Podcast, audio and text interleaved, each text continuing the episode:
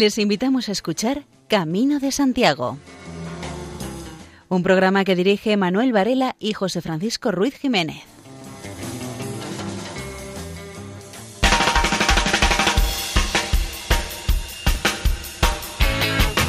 Muy buenas. Pues sí, aquí da comienzo este programa, que con este título, Camino de Santiago, de lo que trata es de eso, de la peregrinación hasta la tumba de Santiago el Mayor.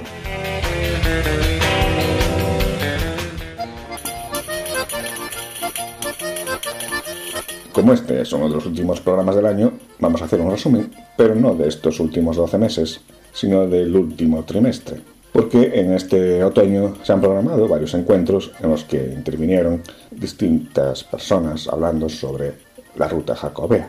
Entre ellos varios obispos, Monseñor Munilla, Monseñor Luis Quinteiro, a quienes escucharemos en el programa.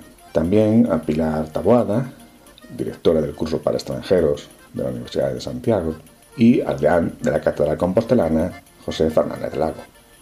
Y la música que escucharemos es la que, sobre todo, ha servido para la campaña oficial en el mundo civil de este Año Santo 2021-2022. Para montar el programa está Luis Miguel Gálvez, para cuidar que no sobre o que no falte algo, José Francisco Ruiz Jiménez y quienes habla, Manuel Antonio Varela. Comenzamos recordando que la sintonía de este programa es un tema musical del grupo The Ventures y se titula Camina, no corras. En algún programa anterior hemos puesto de inicio un tema musical en contraposición con este título y hoy os repetimos la jugada porque vamos a escuchar Corre, Chacal, Corre del artista Pájaro que corresponde a Andrés Herrera. Escuchamos.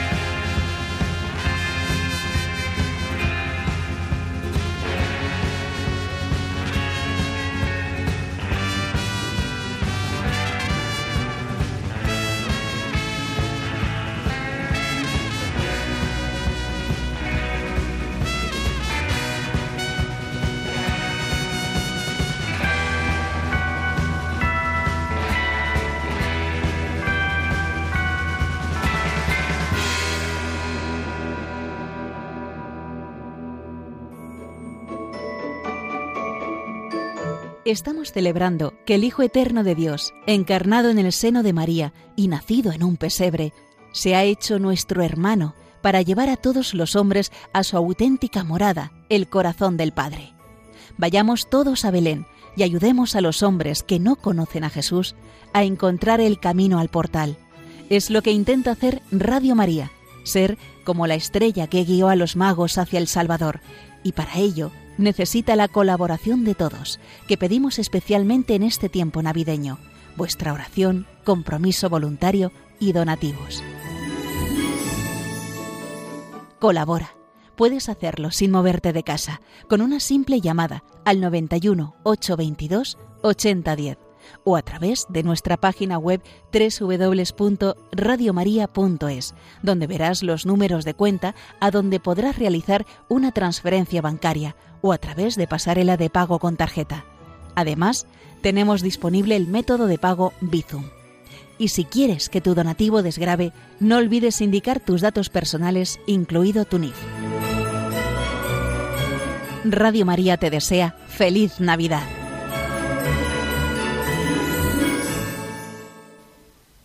De las actividades organizadas en este otoño en torno al mundo jacobeo fue el Congreso Internacional de Acogida Cristiana en los Caminos de Santiago. En este congreso, Julia Mas recordaba la figura del recientemente fallecido Ramón Sanz. Era militar, coronel de infantería, de años, un grupo de hospitaleros y peregrinos en Madrid. Desde entonces nos hemos compartido muchos peregrinajes, muchas atenciones a los peregrinos en la Asociación de Madrid y de hospitaleros, sobre todo en Santa María del Camino, en Carrión de los Condes. Ramón ha sido una lección de vida vivida desde la fe de un buen creyente. Un hospitalero, peregrino, con el delantal en la cocina, disfrutando, siendo feliz y haciendo feliz a los peregrinos y a los compañeros hospitaleros teniendo en cuenta además que estaba con la quimio, o sea que nunca renunció, pese a estar los últimos cuatro años en una situación física muy mala, nunca renunció a la sonrisa y a la bienvenida y a la felicidad.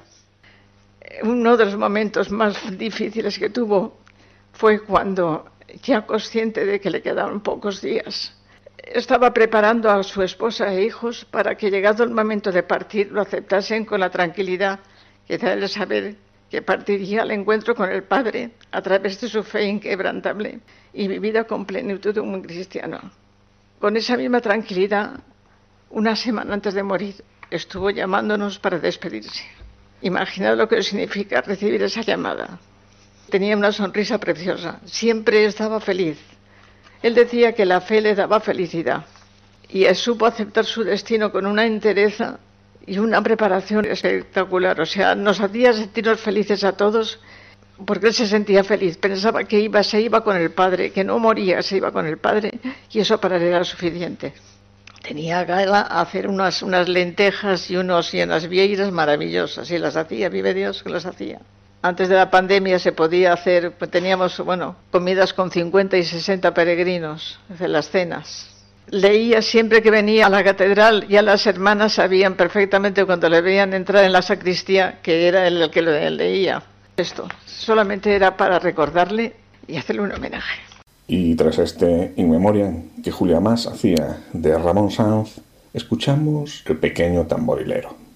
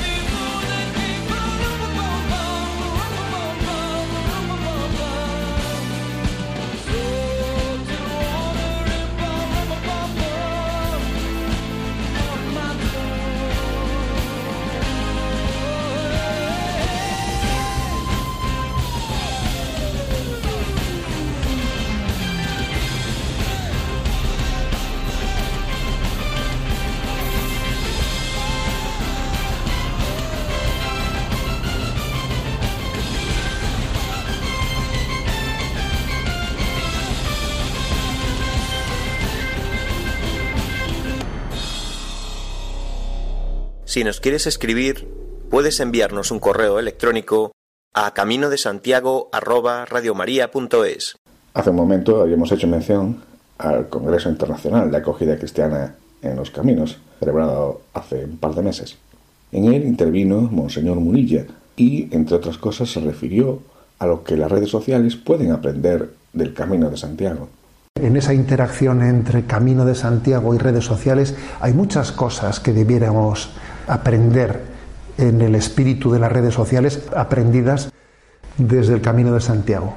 Como digo, pues el espíritu de encuentro y el espíritu de una solidaridad real y no meramente digital o abstracta.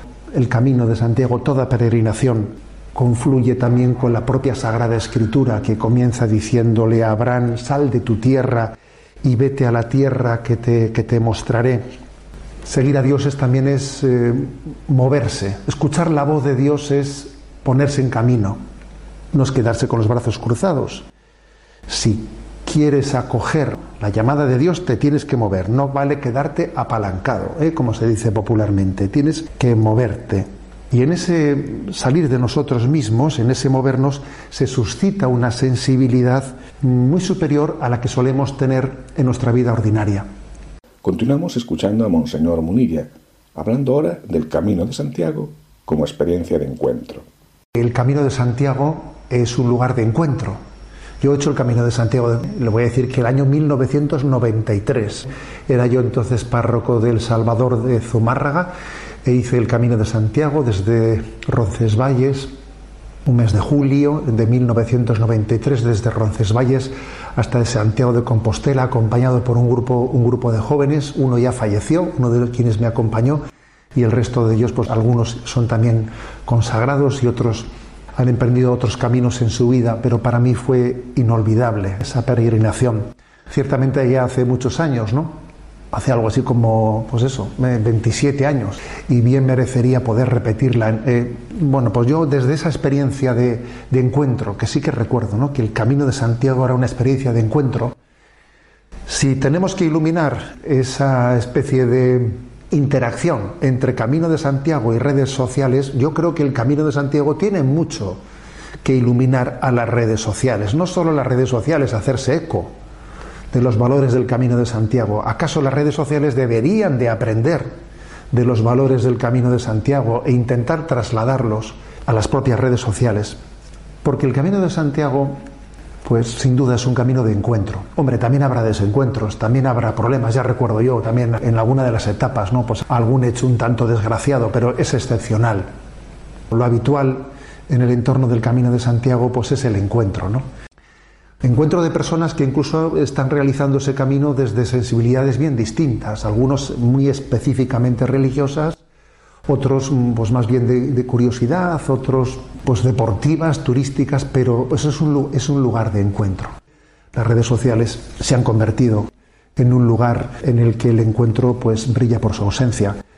Otro de los riesgos de, de las redes sociales, que es una solidaridad virtual, Sí, a veces nos quedamos en una solidaridad digital o virtual, ¿eh? mandando un hashtag y no llegando al encuentro concreto, a ayudar a la persona pues desde su experiencia concreta humana. ¿no? En el, sin embargo, en el Camino de Santiago no existe ¿no? una especie de solidaridad virtual, no, es una solidaridad encarnada con aquel que sufre, con aquel al, que le ayudamos en un mal momento, en un momento de desaliento. Y recuperamos otro momento de la intervención de Monseñor Munilla, hablando ahora del gran valor del Camino de Santiago. El gran valor del Camino de Santiago es el, gran valor del Evangelio, eh, no es otro que el de encontrar el amor en todo amar y servir. Pero quizás eh, la clave esa del servicio hace que el amor no sea etéreo, abstracto, difuso, sino muy real, muy encarnado, en todo amar, amar y servir, estimularnos mutuamente, corregirnos mutuamente, la corrección fraterna, ¿no? Mm, soportar los defectos del prójimo, que claro que hay que soportar los defectos del prójimo. La verdad es que la vivencia de la caridad suele ser un equilibrio entre sufrir con paciencia los defectos del prójimo y corregir al que yerra. ¿Y cuándo hay que aplicar una cosa y cuándo hay que aplicar la otra? Pues las dos se conjugan, ¿no? Pero al final podríamos decir, y permitidme que lo diga, como obispo de San Sebastián, que como sabéis estamos en la diócesis de San Ignacio de Loyola y además celebrando el 500 aniversario de la conversión de San Ignacio de Loyola, pues estamos en un momento en el que bien podemos decir en todo amar y servir, ¿eh? verdaderamente ese, ese lema ignaciano. La mayor riqueza que podemos recibir es el sabernos amados. La mayor pobreza, la más terrible, dice Santa Teresa de Calcuta, es la soledad y el sentimiento de no ser amado. ¿no? Creo que hay muchas personas que han podido descubrir en el contexto del Camino de Santiago que Dios les quiere, que Dios nos quiere. ¿Y, cómo lo descubrimos? Entre otras cosas, porque nosotros nos queremos. ¿eh? Una religiosa se encuentra allí en África pues con una persona mm, muy evidentemente pues, postrada en, una pobreza extrema, que sin embargo manifiesta su fe, que tiene fe en Dios, ¿no? Y la religiosa le pregunta, ¿y tú cómo sabes que Dios te quiere? Y ella le responde la religiosa, pues porque usted me quiere. Si usted me quiere así, es que Dios, es que Dios claro que me quiere, ¿no? Pues también eso acontece en el camino de Santiago. La experiencia del amor la experiencia del encuentro en todo amar y servir es reveladora del amor de Dios. Existe un amor incondicional. Amar a fondo perdido es posible. Es posible. Amar a fondo perdido no es una quimera, no es un ideal pues, para las poesías. Qué bonito, qué, qué frase tan bonita. No, no, es una experiencia real, encarnada. Yo lo he experimentado, yo lo he vivido. ¿no?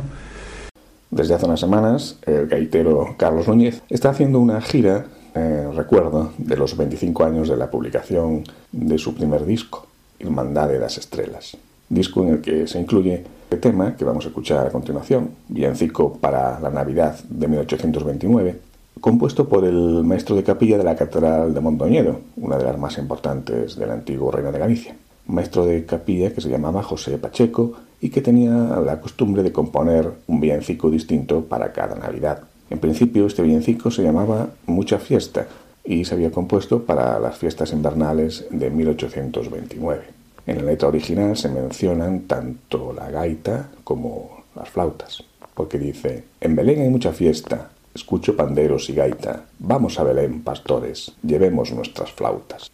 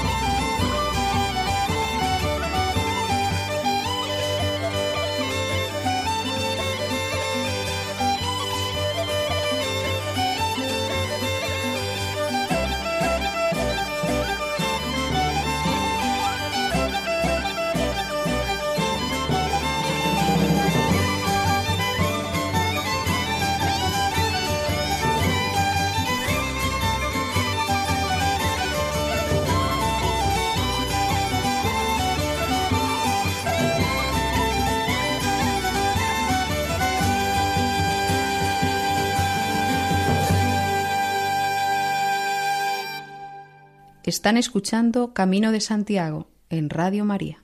Entre las actividades que se han venido programando en los últimos meses en torno al mundo jacobeo está el Jacobeo Live Streaming. En uno de los últimos intervino Pilar Taboada, que dirige los cursos internacionales de la Universidad de Santiago. Escuchamos un momento de su intervención. Nosotros enseñamos la lengua y la cultura porque tienen que ir juntas, la enseñanza de una lengua extranjera. Y a través del Camino de Santiago es nuestra gran innovación enseñar la lengua unida a la cultura. Entonces hemos convertido el Camino de Santiago en nuestro book insignia. Cualquier alumno que llegue a cursos internacionales, a un curso de lengua, siempre va a tener un seminario de Camino de Santiago siempre va a hacer actividades culturales por la tarde relacionadas con la cultura de Galicia, va a conocer el patrimonio, la cultura, la enogastronomía, talleres de baile, es muy importante que se empape de nuestra cultura. Y por otro lado, tenemos los cursos del camino para aquellas personas que están interesadas en conocer el Camino de Santiago desde un punto de vista multidisciplinar. Esto es importante decirlo porque son los especialistas de nuestra universidad, de distintas facultades, como explicamos el camino a través de la historia, del arte, de la literatura, de la música, de la economía y además tienen la parte experiencial, que es la realización de un tramo pequeño del camino acompañados de un profesor de la universidad. Como nosotros también somos un centro formador de profesores de español y para nosotros el Camino de Santiago es una herramienta pedagógica que nos sirve para enseñar una lengua extranjera. En esos cursos que decían que nosotros hacíamos del camino a nivel inicial o a nivel superior o profesores con el Camino de Santiago, hay evidentemente, son profesores de español que quieren aprender una nueva metodología de enseñanza de una lengua extranjera y para eso vienen con nosotros para aprender que a través del camino podemos enseñar. Yo voy a poner un ejemplo muy sencillo. Cuando hablamos del presente y el pasado, cuando explicamos el presente y el pasado, bueno, pues utilizamos a lo mejor la vestimenta de un peregrino. ¿Cómo se vestía en la antigüedad un peregrino? Llevaba la calabaza, el sombrero, la capa, el bordón cómo lo hace la actualidad, ¿no? Entonces estabas trabajando el presente, el pasado, la vestimenta. Cuando hablas del camino, pues hablas también, utilizas eh, los tiempos verbales, los interrogativos. ¿Cuándo vas a hacer el camino? ¿Cómo vas a hacer el camino? ¿Con quién vas a hacer el camino? Etcétera. Del tema musical Noche de Paz hay miles y miles de versiones. Vamos pues con una de ellas.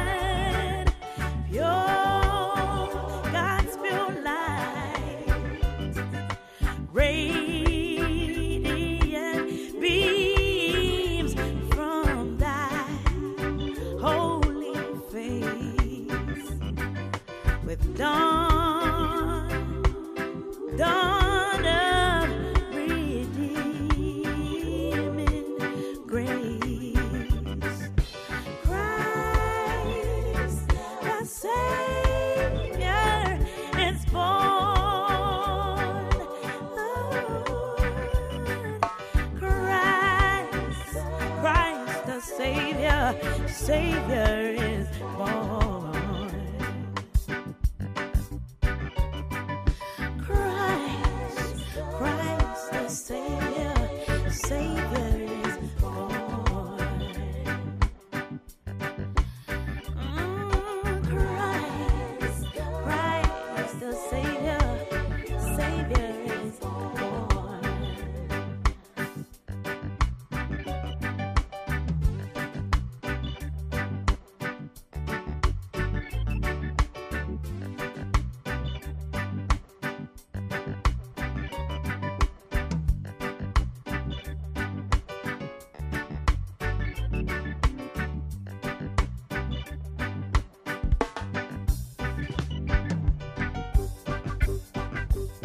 Están ustedes en la sintonía de Radio María.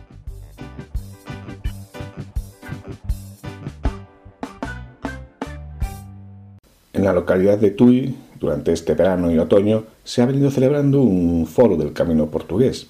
fueron interviniendo distintas personalidades para hablar de la ruta jacobea, entre ellas el obispo de Tui Vigo, Monseñor Luis Quinteiro, que comenzó su intervención refiriéndose a la perspectiva con la que ver el camino de Santiago. Yo creo que, así como hasta ahora el horizonte de la doctrina de la Iglesia y de los papas fue Europa, yo creo que estamos en un momento nuevo, en el cual también el Papa Francisco, que ha publicado recientemente encíclicas muy decisivas en orden a esta globalización, por ejemplo, Laudato Si, tema de la naturaleza y la fe, y sobre todo Fratelli Tutti, fraternidad y amistad social, que plantea un horizonte global de propuesta evangélica. Dice el Papa Francisco, tomando como figura de relevancia a San Francisco de Asís, que la Iglesia tiene que hacer una propuesta de forma de vida con sabor a Evangelio. Y yo creo que esta debería de ser, o podría ser, la nueva propuesta para un mundo global, desde Santiago de Compostela. Y yo espero que el Papa Francisco algún día pueda hacerla. Porque la peregrinación, a mi modo de ver, necesita una renovación. Y es una renovación en la cercanía al peregrino. Yo creo que al lado de una oferta de espiritualidad evangélica tiene que haber una atención personal e instituible al peregrino. El riesgo de un peregrino anónimo es exponernos a morir de gloria. Quisiera plantear la misión de Tui en el nuevo horizonte de la peregrinación jacobea. Camino portugués es tan antiguo como el francés, preferido de los, los reyes que, que, desearon mucho caminar por este camino, y sobre todo pues tenemos ahí los grandes peregrinos, Sancho II, la reina Isabel, Santa Isabel, el rey don Manuel el Afortunado y tantos otros importantes. Entonces, en este camino yo creo que el camino portugués tiene ahora mismo un, una oportunidad fantástica. Yo creo que es un reto actual que tenemos la oportunidad de afrontar juntos. Solo seremos capaces de abrir caminos nuevos en esta cuestión si trabajamos juntos. Yo creo que es necesario. Tui es un lugar estratégico, primero, con relación a un país hermano, que es Portugal, con un aeropuerto, un hub internacional de primerísima categoría, al cual llegan personas de todo el mundo. Hoy día al aeropuerto de Oporto llegan personas de todo el mundo, con una ilusión enorme y con una sensibilidad global, donde aparece, por aquí pasan europeos, por aquí pasan americanos, por aquí pasan asiáticos, por aquí pasa el mundo, por Tui pasa el mundo. Lisboa, Oporto, Tui, Compostela, es un eje ibérico excepcional. Aquí se van a dar cita grandes retos futuros pero muy cercanos en la comunicación europea y mundial. En esta Europa que está en crisis y además geopolíticamente hablando, últimamente las noticias últimas son bien poco halagüeñas, después de un, de un Brexit que coloca a Inglaterra en un eje beligerante con Australia y Estados Unidos, apostar por una Europa unida es muy importante. Y por aquí van a pasar los trenes que nos irán con Europa y con Portugal. La penetración a Santiago nos ofrece una fantástica oportunidad para renovarnos, para reinventarnos, para elevar nuestros objetivos. La penetración a Santiago debería ser una ocasión, especialmente para nuestra Iglesia, de renovación pastoral y una renovación misionera. El reto, y esto lo, lo, digo muy convencido, no es una cosa que diga como obispo, el reto de la peregrinación a Compostela es ante todo un reto espiritual. Porque lo que está en juego en la peregrinación a Compostela es encontrarnos con las otras como personas, como hermanos, como hermanos, como alguien cercano y también como creyentes. Creyentes católicos o creyentes de otras religiones. El peregrino es un ser humano que es capaz de salir de su casa, que se atreve a buscar horizontes nuevos, que viene de vuelta de muchas experiencias. El peregrino es una persona que ilumina, porque trae experiencias y busca experiencias. Que el tema jacobeo es un tema que tiene que ver con, el espíritu, eso es claro, eso es claro. Y si no hay un cuidado del espíritu, el tema de la peregrinación derivará en una cuestión puramente económica, que es muy importante, lo económico, muy importante. Pero, por ejemplo, a mí cuando alguien me pregunta ahora mismo sobre Alemania, digo yo, es un país muy rico, pero con problemas muy serios. O sea, una sociedad con un bienestar económico es muy importante, pero un bienestar económico a la larga, sin un cuidado del espíritu, no se mantiene. Por eso yo creo que la peregrinación para nosotros es una maravillosa oportunidad de una regeneración del espíritu. Monseñor Luis Quinteiro también se refirió a unas cuestiones que pueden ser problemáticas, como la globalización y la despersonalización. Yo también tuve la suerte de estar en Santiago pues hasta el año 2002. Y en el año 1999 me coge a mí en el corazón, en la catedral, en el cabildo, como de Toda la gente que estábamos allí percibimos un fenómeno que es la globalización de la peregrinación jacobea, que acontece por primera vez. Primera vez. Es decir, a Santiago llegaron durante mucho tiempo gente de Europa, personalidades relevantes de todo tipo, pero ahora empiezan a llegar a Santiago gentes, primero, de todos los pueblos de España, porque hay un acceso fácil a Santiago, y del mundo entero. Peregrinos de Brasil, de América, de Asia, que hoy es ya lo normal. Aquí en el camino portugués se encuentra uno con un coreano, con una persona de Vietnam, con un japonés, por no decir pues cantidad de gente de América y de Europa. Por tanto, en ese momento estamos en el cambio del milenio, nuevo milenio, todos recordamos los grandes relatos de la peregrinación jacobea, los gurús. Estos gurús que han vendido tantos libros, no quiero citar ninguno, pero hay tantos que han escrito y siguen escribiendo la experiencia de la peregrinación fascinante. Y algunos han creado muchísimos seguidores de la peregrinación. Santiago se hace accesible para todos. El mundo ha cambiado. La comunicación hoy es absolutamente nueva. Santiago es algo que se puede llegar a él con facilidad. Con un billete de avión baratísimo llegas a Oporto o llegas a cualquier aeropuerto y te pones ya en la... Y Santiago se convierte en una meta soñada, a la cual ayuda el esplendor de una ciudad única. Quien no haya tenido esa experiencia todavía, pues tiene que hacerla. Santiago es una ciudad única, lo que pasa que hoy pues, pues está... Los que tenemos la suerte de pasear por aquellas calles, por aquellas rúas, casi desiertas, en noches de invierno y de verano, nos damos cuenta de que aquello es realmente algo excepcional. Torrente Ballester, quizá como nadie escribió con fuerza con eso. Y luego también hay un mito que es muy importante, que parece que no, pero nunca hablamos de él, pero es el mito medieval de Finisterre, que atrae a mucha gente.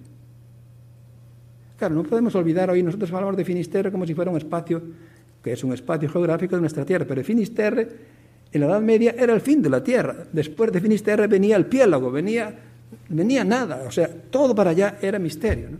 antes del descubrimiento de América. Y eso tiene una potencia para mucha gente. Pero en todo caso, yo les puedo decir que he vivido en ese momento acogiendo la Catedral de Santiago, en la que todos hablaban por teléfono móvil. Hubo un momento en que llegabas a Santiago, entrabas en la catedral, te llamaban por teléfono, sacabas y hablabas. Era un cambio. No había pasado. Por tanto, también acontece en Santiago la masificación. Y hay un momento en el cual lo real se apaga frente a lo virtual. Ya el encuentro personal es una excepción, es lo virtual. Y aquí nos enfrentamos al tema del peligro de un peregrino huérfano. Esto lo experimenté yo hace poco en Santiago, después de una comida salía para afuera y vi que la gente estaba vagabundeando por allí, sin sentido. La catedral estaba cerrada, no estaba, no sé, andaban como gente sin... Y eso en Santiago es tremendo. Cuando andas en Santiago perdido, sin, rumbo, es una ciudad tan pequeña y tan... Eso puede acontecer. Gente que llega a Santiago que no sabe dónde ir. Y en otro momento de la conferencia de Monseñor Luis Quinteiro en el Foro do Camino Portugués, habló de la importancia tanto del camino como de la ciudad de Santiago. El Camino de Santiago es uno de los acontecimientos más importantes de la historia de España y también es uno de los grandes acontecimientos de nuestro tiempo. El Camino de Santiago tiene una decisiva influencia sobre nuestra diócesis, especialmente sobre Tui, su sede. Camino de Santiago es un legado histórico que se ha ido renovando en cada época, y debemos reflexionar sobre la renovación que los tiempos de hoy nos piden. Realmente, para mí, la experiencia jacobea es una parte esencial de mi vida. Yo tuve la suerte de, a mis 11 años, de despertar a la grandeza de lo jacobeo compostelano. En un artículo reciente que se publicó en el Correo Gallego, con ocasión de la restauración de la catedral, yo evocaba ese momento mío de niño acercándome a Santiago de Compostela. Aquel fue un momento absolutamente clave en mi vida. Yo descubrí fascinado Santiago. Yo descubrí un Santiago que era una referencia para una vida y que a un niño lo deslumbró, como a mí, como a tantos otros. Y es que Santiago era muy potente. Santiago como núcleo urbano, pero sobre todo como espacio celebrativo. La Catedral de Santiago tenía una potencia celebrativa absolutamente excepcional, pues comparada a los grandes centros de la cristiandad. Y eso, para los ojos de un niño, era absolutamente fascinante. Más adelante, en el año 1965, ya siendo yo un joven más que adolescente, tuve la suerte de vivir un año en el servicio litúrgico como acólito, estando en el seminario, en ese año de 1965, que los que tienen más o menos mi edad, pues recordarán que fue un año santo importante, que aconteció después de 11 años como este que estamos ahora viviendo, y que por tanto era un año santo muy deseado, y que cogió especialmente en un momento pletórico al entonces cardenal Quiroga Palacio. Aquel fue un momento verdaderamente excepcional porque ya en el año 1965 en España había una cierta ilusión por la apertura. Había una cierta capacidad de mirar con entusiasmo el futuro después de años duros y negros. Yo recuerdo que el 65 como una esperanza maravillosa. También ya entonces se habló del viaje del Papa San Pablo VI a Santiago de Compostela, de aquel año santo, recuerdo la presencia en la catedral de muchos franceses y muchos portugueses, especialmente sacerdotes, sacerdotes de Portugal. Aquello fue un momento muy interesante, muy bonito. Ese año santo glorioso, que fue el año 65, sucedieron otros años santos, 71, 76, 82, en donde, después de la muerte del canal Quiroga en el año 1971, pues llega el arzobispo Suquía, luego cardenal Suquía. Y ya con el cardenal Suquía entramos en otro año muy importante para Santiago, que fue el año santo jubileo de 1982. La hermana Pirinche Romero, que ya intervino varias ocasiones en este programa, nos informa ahora sobre la historia del Congreso Internacional de Acogida Cristiana en los Caminos de Santiago que se viene celebrando anualmente en la capital compostelana. Es un momento de encuentro, de compartir lo vivido, de intercambio de ideas, de formación también, de animarnos unos a otros, de celebrar el regalo de estar en el camino y de buscar cómo mantener su finalidad religiosa y espiritual. En ACC Teníamos a lo largo del año encuentros de voluntarios, de hospitaleros, de responsables de albergues, de sacerdotes del camino. Esto creó unos lazos muy fuertes entre nosotros. Los encuentros los tuvimos en diferentes lugares del camino francés y del camino portugués. Espero que podamos seguir viviéndolo después de la pandemia y el Congreso nos da el impulso para seguir recordando todo lo que hemos recibido durante el año. Y en el congreso del que nos había hablado la hermana Pilinchi, Congreso Internacional de Acogida Cristiana en los Caminos de Santiago, intervino José Fernández Lago, el nuevo deán de la Catedral de Santiago, clausurando dicho congreso. Esta fue parte de su intervención. El Señor nos ofrece la gran perdonanza. Judíos y griegos han sido encerrados en el pecado, para que Dios se compadezca de todos y nos ofrezca con su gracia su perdón. Haciendo nuestras las palabras de San Pablo a los Corintios, podemos decir, este es el tiempo de la gracia, Este es el día de la salvación. No echéis en saco roto la gracia de Dios. En este año santo, muchos ya han alcanzado el perdón, mientras que otros lo alcanzarán a lo largo de los meses y encontrarán entonces la firmeza de la esperanza. Sucederá esto con muchas personas que visitarán la catedral que alberga el sepulcro de Santiago, accediendo a ella con espíritu de fe y de conversión. En la línea señalada por los papas al conceder el jubileo, se pide acceder a la basílica y participar en ella en un acto litúrgico, y además de rezar por las intenciones del romano pontífice, confesarse y comulgar en el tiempo que media entre los quince días anteriores a la visita y los quince posteriores. Así pues, independientemente del modo que se siga, para acceder a la ciudad compostelana y al templo jacobeo, sea a pie o por otros medios, la Iglesia ofrece un jubileo espiritual a quien cumpla las condiciones requeridas. Sin despreciar los aspectos que otras instituciones promoverán con motivo del Año Santo compostelano o Año Santo jacobeo, lo que la Iglesia intenta que logre el peregrino es la reconciliación con Dios. De ahí el nombre de Año Santo o Año de la Gran Perdonanza, que se da este año prolongado por la benevolencia del Papa Francisco a lo largo del próximo. Esta reconciliación con el Señor ha de provocar en nuestra vida futura una vivencia de la fe que se concrete en una vida cristiana más auténtica, transmitiendo a los demás lo que hemos vivido al procurar el jubileo. Independientemente del modo de traslado que elijamos, el que acude a la catedral por motivos religiosos se ha dado en llamar peregrino, de acuerdo con la expresión acuñada por Dante Alighieri que afirmó que peregrino es el que va a visitar la tumba del apóstol Santiago o realiza el camino de vuelta desde ese lugar. La meta de ese camino en donde se halla la tumba del apóstol Santiago no es independiente del camino que conduce a ella.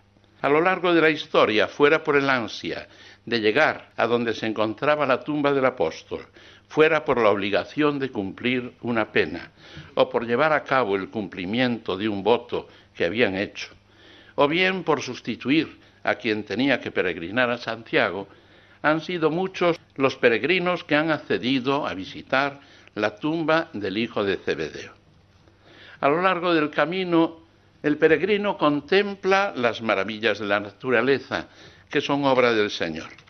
Tiene la oportunidad de alegrarse con los trinos de los pájaros que en un ambiente de libertad llenan de gozo a quien los escucha. Puede incluso poner en común con otros compañeros de camino las experiencias que ha tenido a lo largo de su andadura. Y es capaz de escuchar y después poner en común con otros viandantes las mociones del espíritu con que el Señor ha enriquecido su camino sea el camino francés o el camino primitivo o bien la ruta de la Plata o cualquier otra ruta que enlace con Santiago, se trata de lugares que han sido testimonio de muchos acontecimientos benéficos.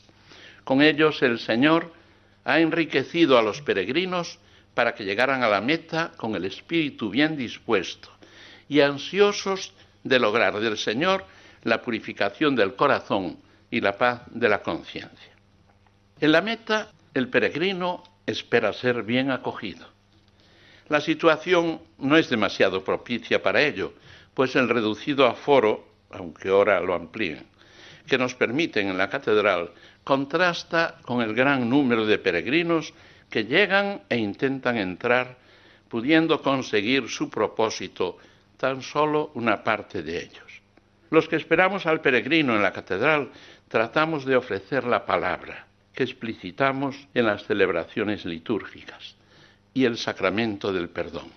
A los que no han llegado a la fe, también les ofrecemos la palabra divina, de modo que el Señor pueda tocar sus corazones para disponerlos al encuentro con Él. Acoger, escuchar y compartir. Un texto del libro del Génesis referente a la vida de Abraham, el relato de la acogida del patriarca a tres personas que llegaron a su tienda en Mambré. Enseguida les ofreció agua para lavarse los pies, de modo que aliviaran su cansancio. Le pidió a su esposa Sara que les preparara una buena comida y de ese modo les ofreció una acogida ejemplar. Respondió así al deber de la hospitalidad tan presente en el corazón de los orientales, en especial los que profesaban la religión de acuerdo con aquella fe que moverá a Abraham a salir de su tierra hacia el lugar que el Señor le iría indicando. Sabemos que Abraham, recibiendo a aquellas tres personas, acogió al propio Dios. Por eso los epígrafes de la Biblia que tratan de enmarcar ese acontecimiento suelen referirse al texto que sigue con la expresión la teofanía de Mambré. El especialista en iconos Andrei Rublev identifica a aquellas personas con la Santísima Trinidad.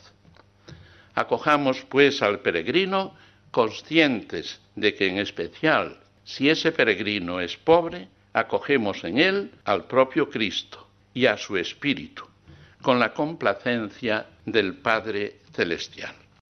Y antes de concluir vamos a recordar algunos de los premiados en distintas convocatorias relacionadas con el Camino de Santiago. Así, por ejemplo, el jurado de la Liga de Asociaciones de Periodistas del Camino de Santiago concedió el octavo premio internacional a Emery Picot de divulgación periodística del Camino de Santiago a la editorial francesa Le Vieux Crayon, el viejo lapicero, que dirige Jacques Cousteau y coordina Marie-Virginie Cambrial. Esta editorial francesa publica guías con información original y de gran calidad, muy prácticas, que son una referencia para peregrinos no solo franceses, sino de otros países. Este año se convocó también el vigésimo quinto Premio Internacional Grupo Compostela Junta de Galicia. Grupo Compostela es una red de universidades de más de una decena de países. Y en esta ocasión decidió atribuir su premio internacional al ex ministro español de Cultura Javier Solana por su contribución a la difusión de la ruta jacobea. Otro premio que cuenta con varias ediciones, pues este año era la número 22, es el premio Elías Malinia que este año recayó en la Asociación de Amigos del Camino de Santiago en Ávila. La Federación Española de Asociaciones de Amigos del Camino de Santiago también otorga sus premios, aunque no anualmente, sino cada tres años. Y en este 2021 sí correspondió hacer la entrega de ese premio, que se conoce como Trifinium Jacobeo. Premio que tiene tres modalidades. Uno es el premio a una vida, que recayó en Ángel Luis Barreda Ferrer, fundador y presidente de la Asociación de Amigos del Camino de Santiago de Palencia, director, creador de la Biblioteca Jacobea y Centro de Documentación del Camino de Santiago en Carrión de los Condes. Una segunda modalidad del Trifinium Jacobeo es el premio a una obra, que fue para la primera asociación jacobea constituida en España y la segunda en el mundo, así que el premio fue para los amigos del Camino de Santiago de Estella. Y la tercera modalidad del Trifinio Jacobeo es el premio a un programa de acción que recayó en Support American Pilgrims on the Camino por su programa altruista de ayuda y subvención a entidades y organizaciones jacobeas que trabajan en España, Portugal y Francia por el Camino de Santiago.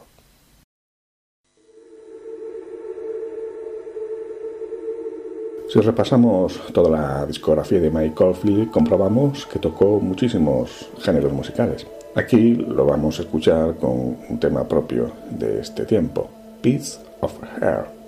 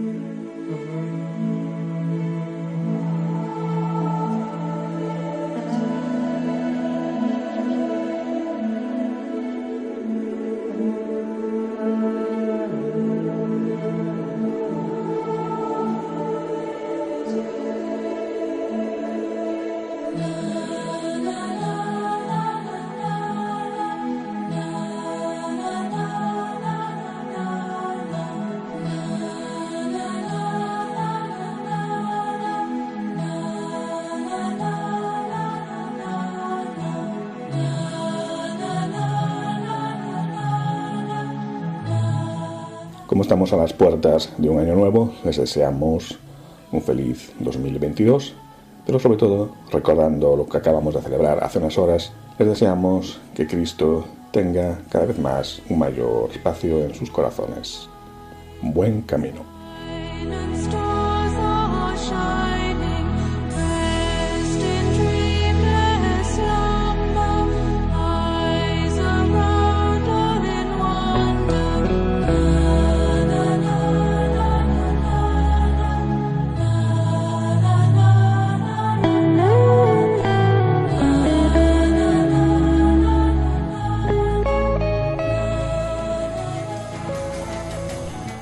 Escuchado en Radio María Camino de Santiago, dirigido por Manuel Varela y José Francisco Ruiz Jiménez.